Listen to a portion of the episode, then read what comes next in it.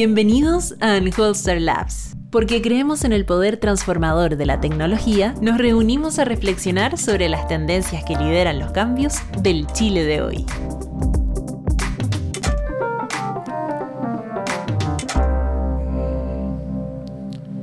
Muy buenas tardes a todos. Eh, desde Unholster Labs con harta ayuda técnica para poder sacar este podcast adelante, tengo el, el honor de tener con nosotros a Ricardo Baeza, eh, ex profesor mío y de varios ex unhosters que están dando vuelta por el mundo. Eh, ha logrado venir a, entre comillas, pasear a Chile después de... Eh, tú tienes que ser uno de los hombres con más PCR que tiene que haber en la historia ahora.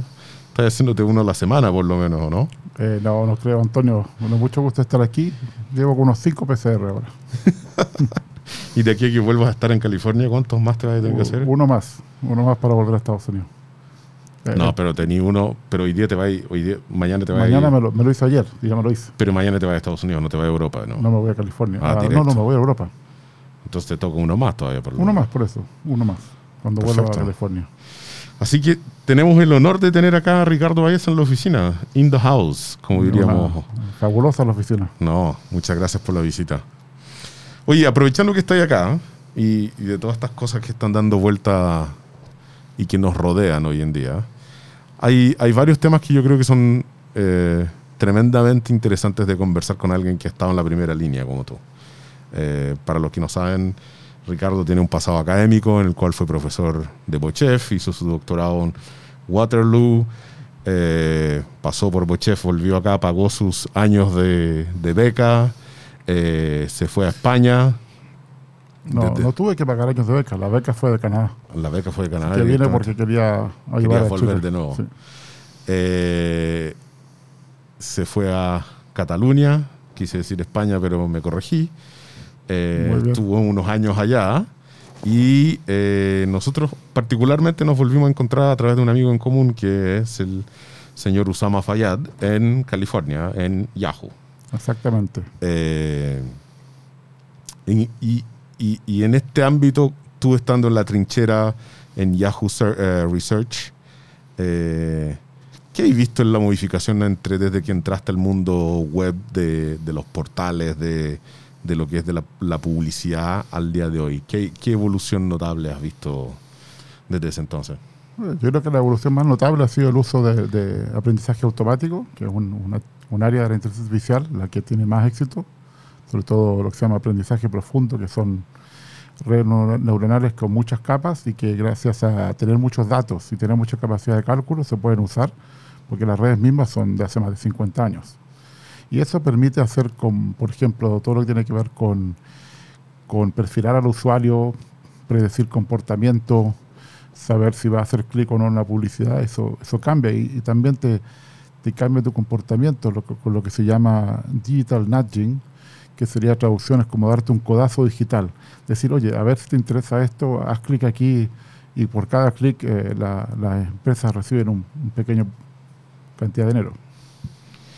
Eh, En, en ese ámbito es bien distinto a lo que, por lo menos yo viví en Yahoo eh, en su entonces, que era digital advert, eh, o sea, más, más bien display advertising. Eh, y que la gran pelea que tenía Yahoo era cómo crear display ads personalizados en forma instantánea, ¿cierto? Es decir, tú entras ahí una página de travel y te mostraba un viaje que probablemente te era interesante a ti, pero on the fly, eh, basado en tu perfil, pero era un perfil más bien estático, no era un perfil de aprendizaje muy robusto ni propiamente tal. Eh, a mí me da la impresión hoy día que hasta muchas veces me asusto mi teléfono. Eh, ¿A ti no te pasa eso?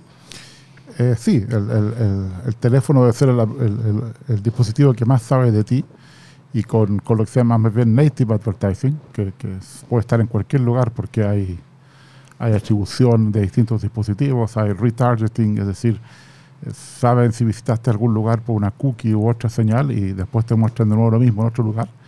Pareciera que incluso a veces te están escuchando, ¿no? Porque tú dices algo y después te sale, eh, y eso, bueno, se, se- se rumorea que eso ocurre con, con todos los que pueden escucharte.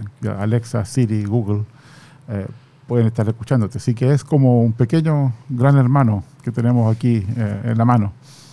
La, la parte de escuchar, yo, yo soy un creyente ya de eso. Y, tiendo a no creer en, en, teorías del gran hermano ni Hawks, porque siempre he creído que para poder hacerlo necesitáis una capacidad intelectual infinita, literalmente. O sea, habiendo trabajado con gente muy inteligente, yo creo que necesitáis tanta gente inteligente que tiene tantos bias ideológicos para todos los lados, que, es muy difícil ponerlos de acuerdo en hacer un código que, que funcione propiamente tal para lo que tú quieres. Pero, pero la experiencia que he tenido yo particularmente con Instagram eh, eh, es casi perversa, ¿no? Es, como una cosa que tú hablas, mira, estoy buscando una tina caliente, estas de que se calientan con leña, y acto seguido se me muestra un, eh, una tina caliente en promoción. Eh, no, no, no, sabría decirte si es que el micrófono está apagado o no. Bueno, eh, hay que recordar que este último modelo de Apple decidieron que el micrófono se apaga automáticamente si el, computador está cerrado. Si ellos lo hicieron es por algo, porque tal vez vieron que, alguien estaba escuchando. Y ese es el problema, es decir, eh, cerrar todas las formas de señales que damos, no solamente habladas, sino de otro tipo, como mover el mouse y otras cosas que se pueden en este momento detectar. Eh, muchas veces es más fácil predecir a la gente lo que uno cree. Lo que pasa es que tenemos momentos que somos muy normales, y eso es fácil, y tenemos momentos que somos muy especiales, que, que es la gran cola largada de, cada, de, la, de la unión de todas las personas, que fue un trabajo que hicimos hace ya casi 10 años en Yahoo Labs, que muestra que somos una combinación de factores normales todo el tiempo, especiales y ahí es donde hay que ser inteligente, en la parte donde uno es especial. E, e, en esa parte donde uno es especial surge algo bien interesante en la elección presidencial de Estados Unidos, ¿cierto? Y esta marcha que hubo sobre el Capitolio el, 6 de febrero. Una marcha, ya. Eh, una marcha, un... una pequeña protesta. Una pequeña protesta pacífica, sin intenciones. Pero, pero más allá del, contexto político y tratando de ir al, al, punto de lo que son las percepciones y cómo esto y cómo eh, bueno, el escándalo de Facebook eh, usando percepciones para efectos de, de, hacer advertising y cosas por el estilo. Sigue estando esa parte que yo encuentro que es bien es bien silenciosa en los gobiernos, como muy poco regulada. Los gobiernos como que eh, no quieren saber, no sé si no quieren saber en detalle o tienen miedo a saber en detalle, pero pero es una parte que encuentro que es más peligroso que la ley, la ley Uber, porque nosotros en Chile seguimos tramitando la ley Uber, como que probablemente Uber, eh, no sé si siga o no en negocio, pero para el día que salga la ley probablemente estemos hablando de Didi, tomó la operación en Chile de Uber o algo por el estilo. Eh, eh, esa parte no crees tú que es peligrosa desde el punto de vista de política pública el no tener como un ente regulador que esté mirando esto en más detalle y que le pida a, esto, a estas aplicaciones qué tipo de operaciones están haciendo sobre los datos del usuario? Eh, sí, es una pregunta muy interesante. Me gustaría comentar algo que tiene relación con este tema, con el tema de manipular a la gente. Eh, a mí me gusta mucho una frase de Harari que se la escuché en persona el 2019 y que la dijo de otra forma el 2018, pero la, la versión que me gusta a mí es que las personas más fáciles de manipular son las que creen que no pueden ser manipuladas. Y eso uno lo ve yo creo, todos los días. Son, son la gente que está convencida de que, de que lo que piensan son, es real y, es único. Y esos son los fanatismos que tienen que ver con un problema de identidad. Yo creo que hay mucha gente que necesita tener una identidad y eso significa ah, involucrarse en un grupo, aunque sean los que creen que la Tierra es plana, pero por lo menos son parte de ese grupo. Entonces hay un tema, un tema que tiene que ver con tal vez con la soledad del siglo XXI que también Internet ha, ayudado. Pero esto ha, sido, ah, esto ha sido un tema de la sociedad siempre. Sí, pero yo creo que se amplifica con Internet. Absolutamente, por la velocidad infinita. Esto es extremadamente fluido. pero el que habían publicaciones antes de que eh, la Tierra era plana o que no quería aceptar A, B, C o, o D teoría, los antivacunas. Antes de Internet ya había un movimiento en el cual asumo yo que de alguna forma se enteraban, pero no querían vacunarse. Sí, pero no, no, llegaba tanta gente. Exactamente. Ahora, llega a todo el mundo. Ah, hay, un libro en esto que, es súper citado por todos nosotros, yo creo que nos gustan los datos, que es Wisdom of the Crowd, ¿cierto? El concepto de cuántas personas necesito que estén aplaudiendo el show para efectivamente que todo el mundo aplauda el show y, cosas por el estilo. yo, creía eso, yo, daba charlas de eso. Y, cuando uno empieza a, indagar y hice mucha investigación de eso, ahora yo creo que yo creo que pasa que eso no funciona porque la gente no opina. O sea, hay un tema de, de, participar. Y esto ya Nielsen lo dijo como en el, hace, del 2006, escribió una, un, blog muy interesante que la, llamó la, la, ley de participación de Nielsen, que decía que 1% de las personas generaban contenido, 9% interactuaba con ese contenido, o sea, un like o un comentario, y el 90% restante eran mirones solamente. Y después de eso yo, hice, eh, yo hice análisis más profundos, por ejemplo, con, con, lo que yo llamo la democracia del contenido. ¿Cuánta gente genera la mitad del contenido? Y ahí encuentro que, que, es incluso peor. Por ejemplo, en Twitter, más o menos, en Chile, el, eh, el, como el 60% no hace nada, solo está mirando.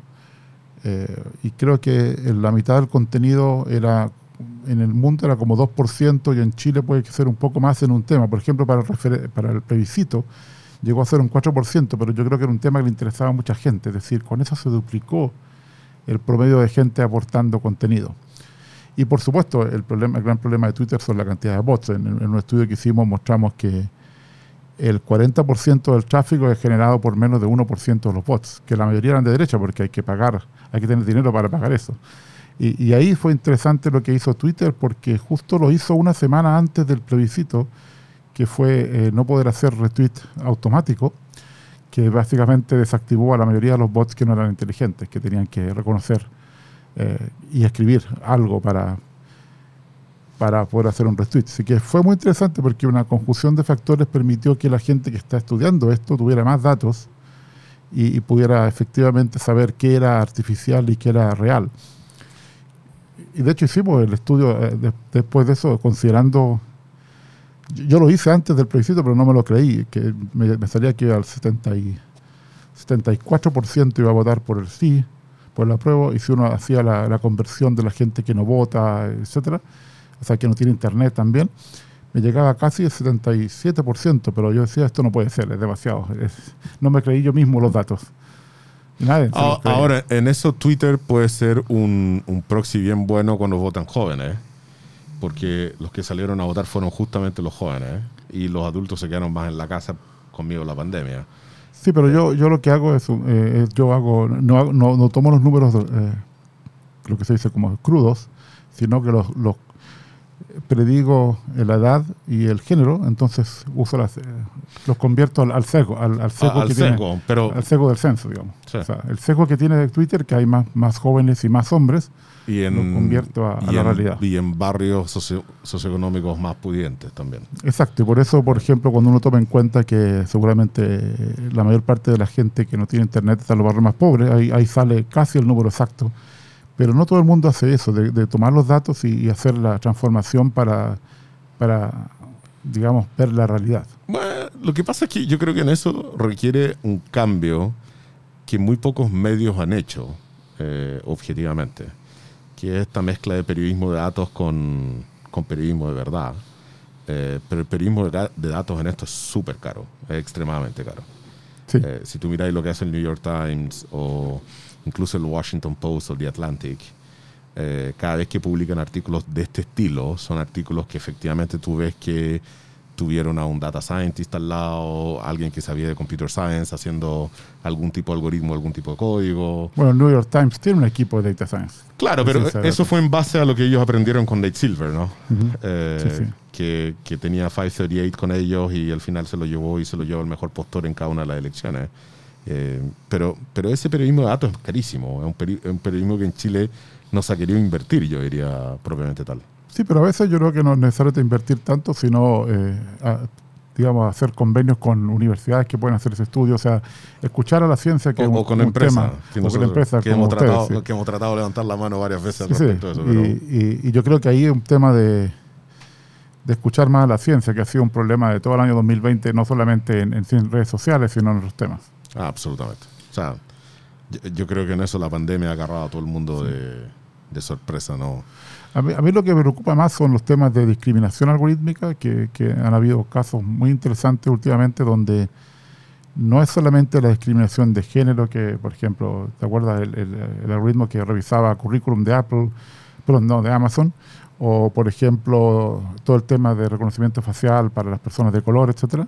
Hay un caso muy interesante ahora, de hace poco, de Bolonia, donde una plataforma de repartir comida, o sea, como, como las que hay aquí en Chile, pero esta es europea, encontraron que había discriminado a los que repartían eh, si ellos no podían repartir a la hora de comer. Que es una cosa mucho más sutil, pero tenía. Y, el punto importante que era una, era una, discriminación indirecta, no era directa.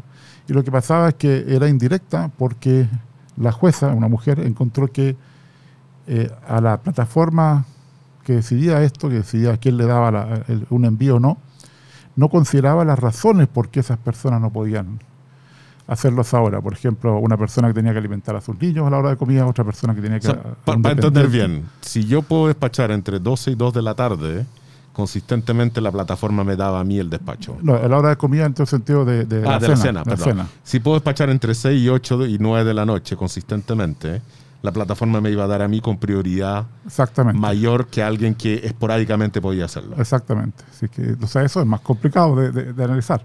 Y, pero interesante que esos son el tipo de, sesgos que, estos algoritmos que están optimizando el dinero eh, no trabajan. No trabajan el tema de si están tratando de forma justa a todos los que son, digamos, en este caso, usuarios de la plataforma, que era de reparto de comida. Entra, en un punto que yo encuentro que es entretenidísimo y que es justamente la parte de la parte de regulación que exactamente por eso lo quería mencionar que en Brasil pasó exactamente lo mismo que había las aplicaciones de comida que si tú no trabajabas en la semana en algunos días de la semana no te entregaba despacho los fines de semana en particular jueves viernes sábado domingo y si no trabajaba jueves, viernes, sábado, domingo, no te entregaba despacho los días de la semana. Por lo tanto, una forma más bien de esclavismo moderno.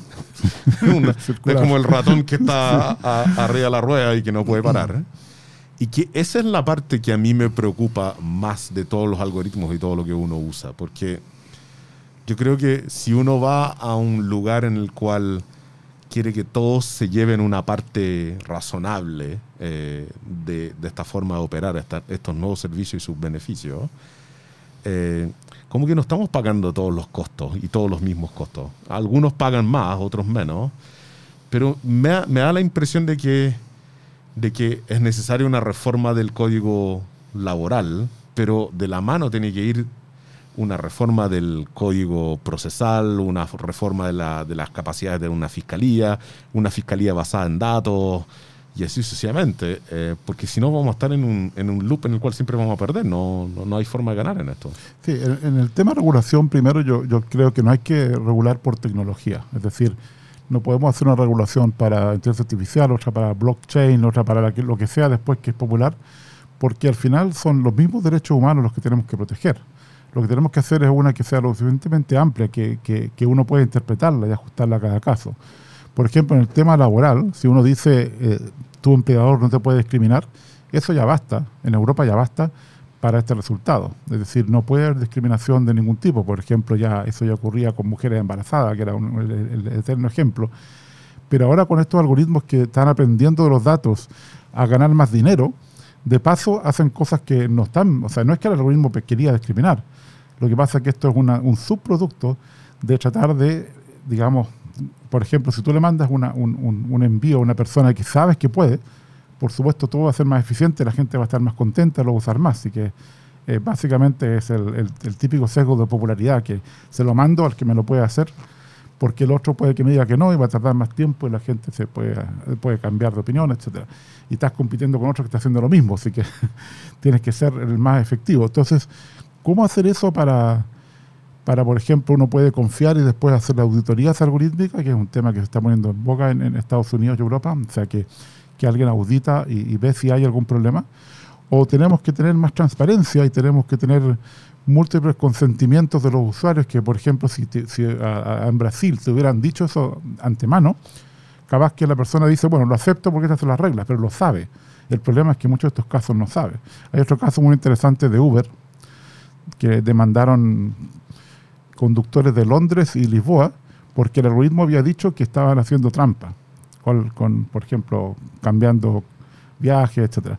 Y ellos dijeron que no, que no estaban haciendo trampa, que el algoritmo se había equivocado. Y hay, hay ahora en Holanda, porque Uber en esta Europa está en Holanda, en Holanda en este momento hay un caso para ver si el algoritmo está discriminando a, ciertos conductores. Pero, pero todas estas demandas, si, si mi, mi, mi, punto reside al final es en que el poder demandar y el entender esta demanda es algo que requiere un nivel profundamente especializado de cómo funciona el algoritmo, de entender cómo funcionan estas olas de demanda, porque son... Que es generalmente una caja negra. Que es una caja negra en la cual varios tokens... O sea, yo creo que tú y yo hemos trabajado suficiente tiempo en esto como para saber que es tan grande el código y es tan masivo que uno toca partes del código y nunca sabe efectivamente cómo funciona todo y al final se va dando cuenta por errores el cómo las condiciones de borde de la cancha, como alguna vez tú, tú las cruzas o no, en función de algún error o alguna parte del código que se quiebra. Ahora, GDPR ha ayudado en Europa porque el artículo 22 dice que la persona por lo menos tiene derecho a reclamo si cree que la decisión automática fue incorrecta. Y eso ya es, y ese, es lo que están usando estos, estos conductores de Uber, el artículo 22 de GDPR, que no tiene que ver ese, con privacidad de datos, tiene que ver con decisión automática en base a tus datos.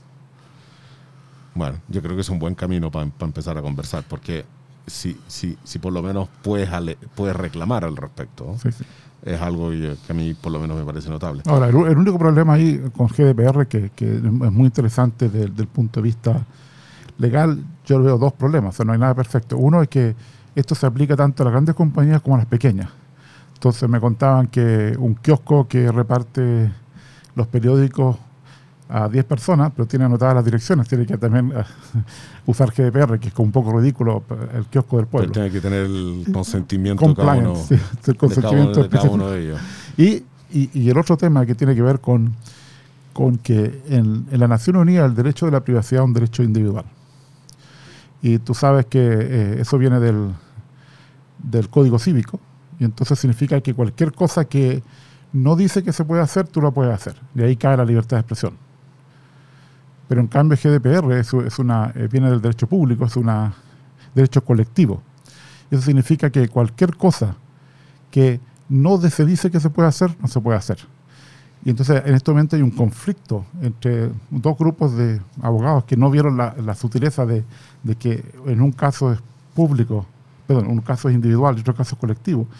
Y tenemos un espacio que en realidad es tierra de nadie porque cae, caen los dos. Así que hay temas que no, hemos resuelto y tal vez eh, la, privacidad va a ser tal vez el primer derecho colectivo que haya. Eso podría ser una solución y no es un derecho individual. Estos son los dos grandes temas que veo en los próximos años, que es esta batalla permanente, la privacidad versus esta atomización de la economía en eh, 20.000 tipos de servicios que uno podría usar para todo tipo de cosas. Da, la impresión que va a ser una batalla épica. ¿eh? Eh, solo va para ir poniéndolo en contexto, lo que ocurrió en el Capitolio el 6 de, el 6 de febrero o lo que ha ocurrido con Robin Hood. El 6 de enero, ¿no? 6, de enero. Está adelantando el tiempo. Está adelantando el tiempo. El 6 de, el 6 de enero o lo que ocurrió... Si el 6 de eh, febrero pasa algo, nos estaban escuchando.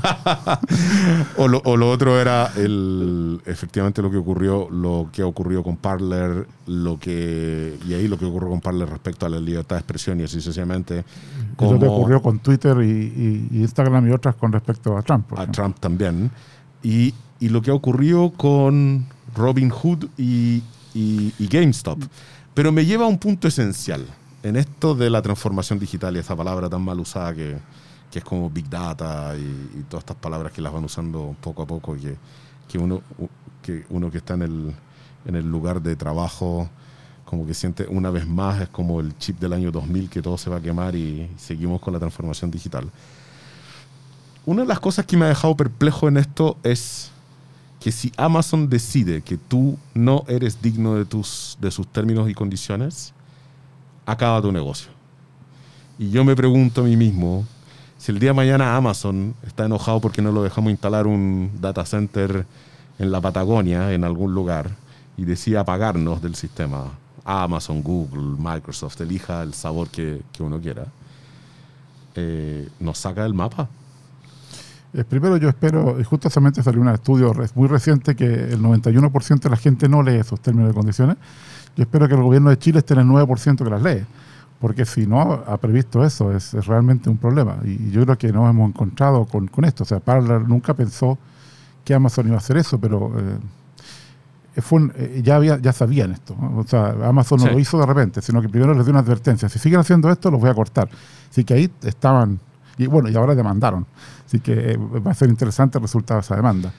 Pero, sí, Amazon provoca una cascada. sí, sí, provoca una cascada, pero. Provoca de los. De pero la cascada la empezó Twitter, yo creo. No, absolutamente, pero, pero provoca una cascada el que Amazon lo bloquee.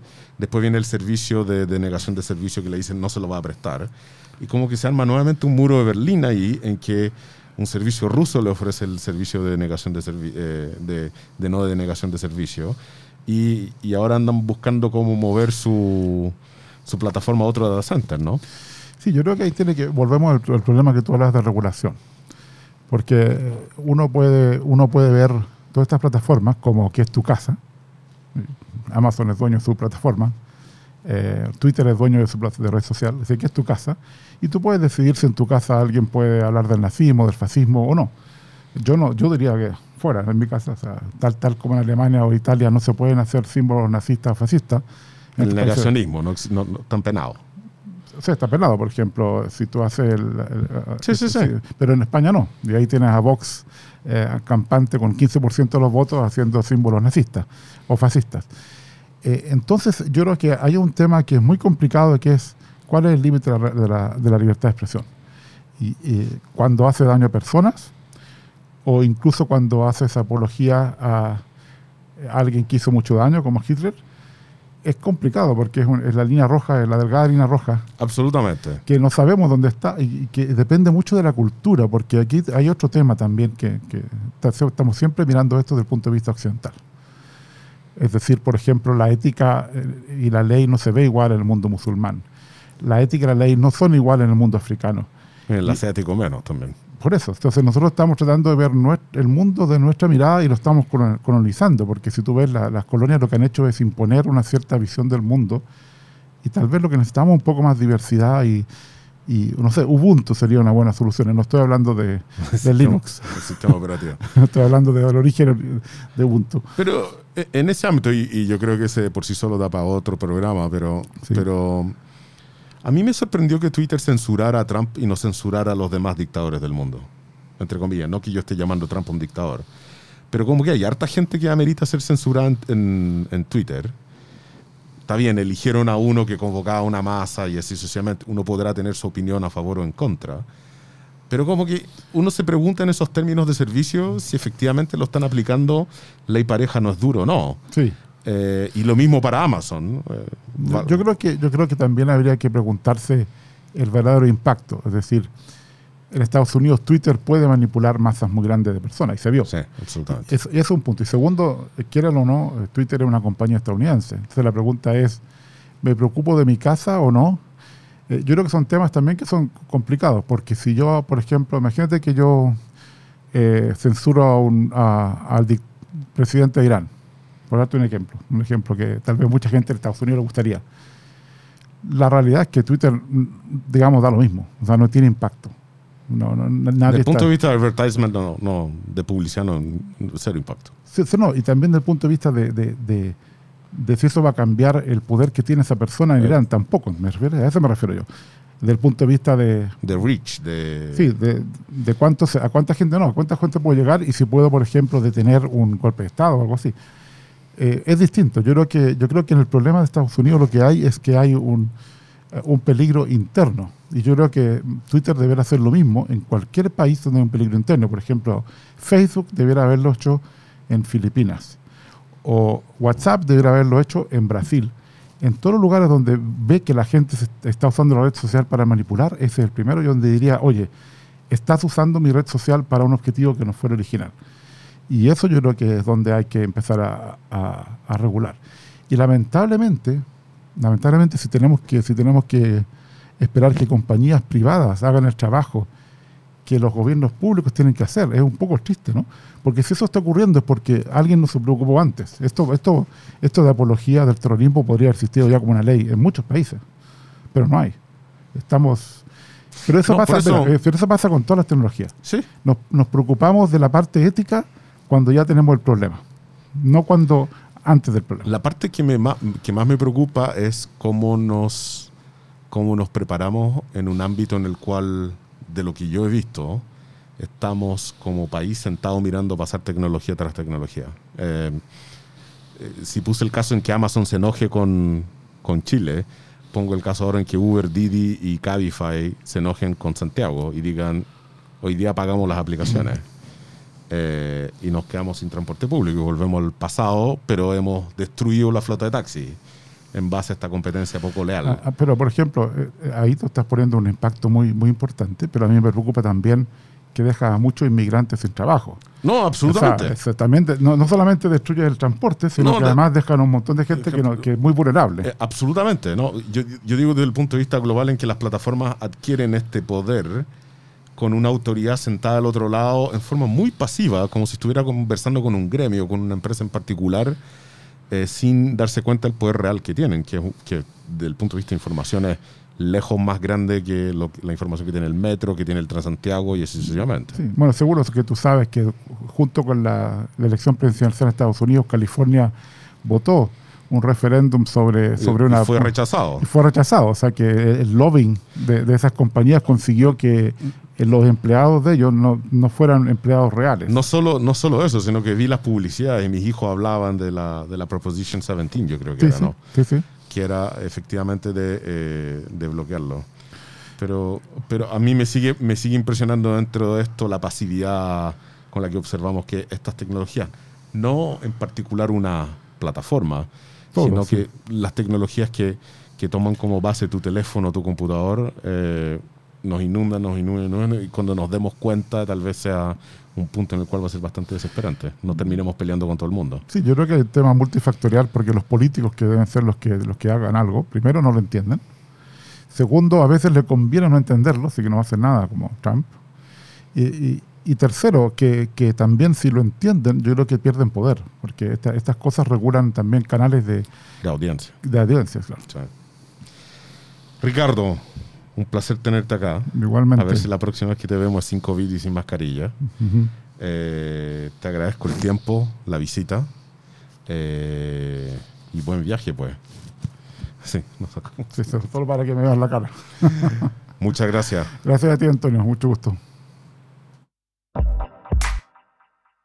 Anholzer Labs es el punto de encuentro de distintas miradas que constituyen el ADN de una empresa que construye soluciones exitosas e innovadoras en base a Data Science, Data as a Service y desarrollo de software a la medida.